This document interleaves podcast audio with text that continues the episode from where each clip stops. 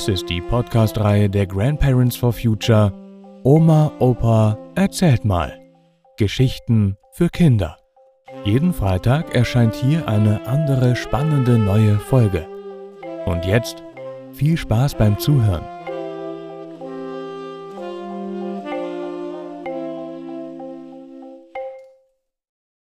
Gegen die Radikalisierung von Protestbewegungen.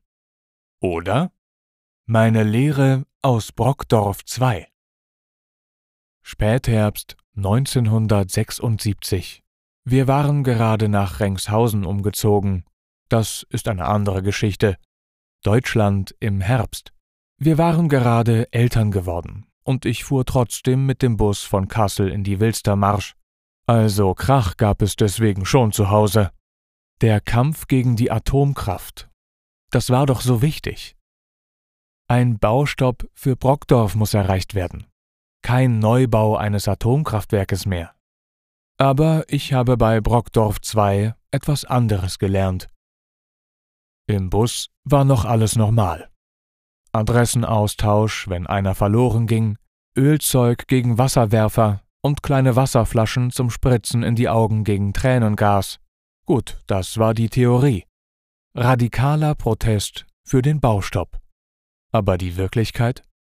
Nach euphorischem Fußmarsch mit Schulterklopfen, Gesang und Parolen, die Wilstermarsch im Novembernebel mit fahlem Licht.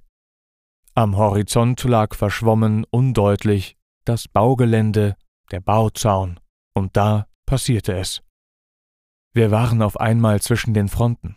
Die Polizisten in voller Montur mit Schlagstöcken und Hundestaffeln landeten mit Hubschraubern auf der einen Seite, die Militanten mit Helm, Eisenstangen und Bolzenschneidern auf der anderen Seite. Fußtruppen. Zur Feldschlacht. Gespenstig und unwirklich, wie zwei Heere, die aufeinander zumarschieren. Wir mitten dazwischen. Eine Schlacht. Wollten wir das? Aber da war keine Zeit zum Nachdenken. Die Hubschrauber flogen tief und warfen CN und CS-Gas ab. Nichts wie weg. Haken schlagen, wie die Hasen. Wir entkamen ohne Verletzungen diesem Schlachtgetümmel.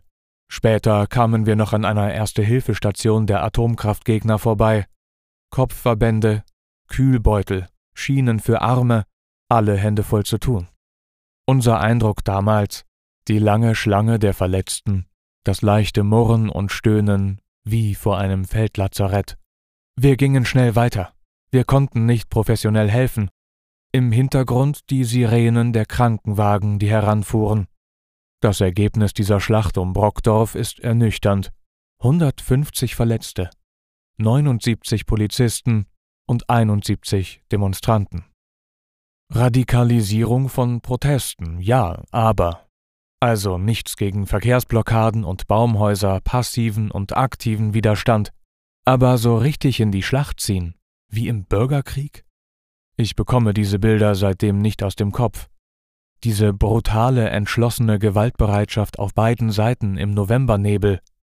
Gut, ich war vorher schon Pazifist, aber nach Brockdorf II, nach dieser elementaren Erfahrung, noch bewusster, entschiedener. Wenn Mann oder Frau von Radikalisierung redet, dann bitte Klartext. Brockdorf III oder ziviler Ungehorsam. Bei Brockdorf kam dann noch die Ironie der Geschichte dazu.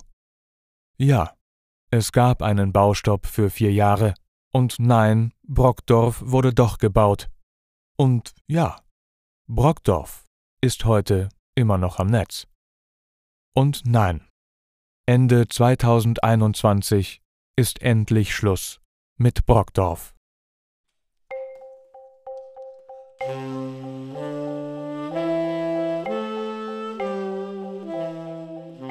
Das war gegen die Radikalisierung von Protestbewegungen.